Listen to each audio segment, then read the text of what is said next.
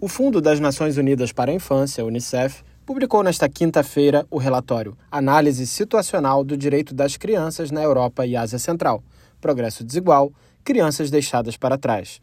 O documento revela aumento de desigualdades que afetam o direito das crianças à saúde e educação e aponta medidas para reverter esse quadro. O Unicef estima que, atualmente, cerca de 35 a 40 milhões de crianças estão vivendo em situação de pobreza na Europa e na Ásia Central.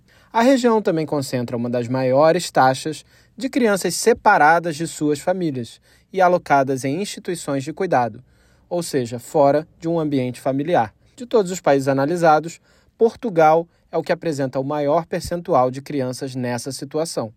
A diretora regional do Unicef para a Europa e Ásia Central, Afshan Khan, enfatizou a importância de um maior monitoramento sobre como crises ambientais, sanitárias e migratórias estão impactando as crianças. A região foi duramente atingida pela pandemia de Covid-19, que acentuou os níveis de pobreza infantil, abuso contra crianças, violência sexual e de gênero.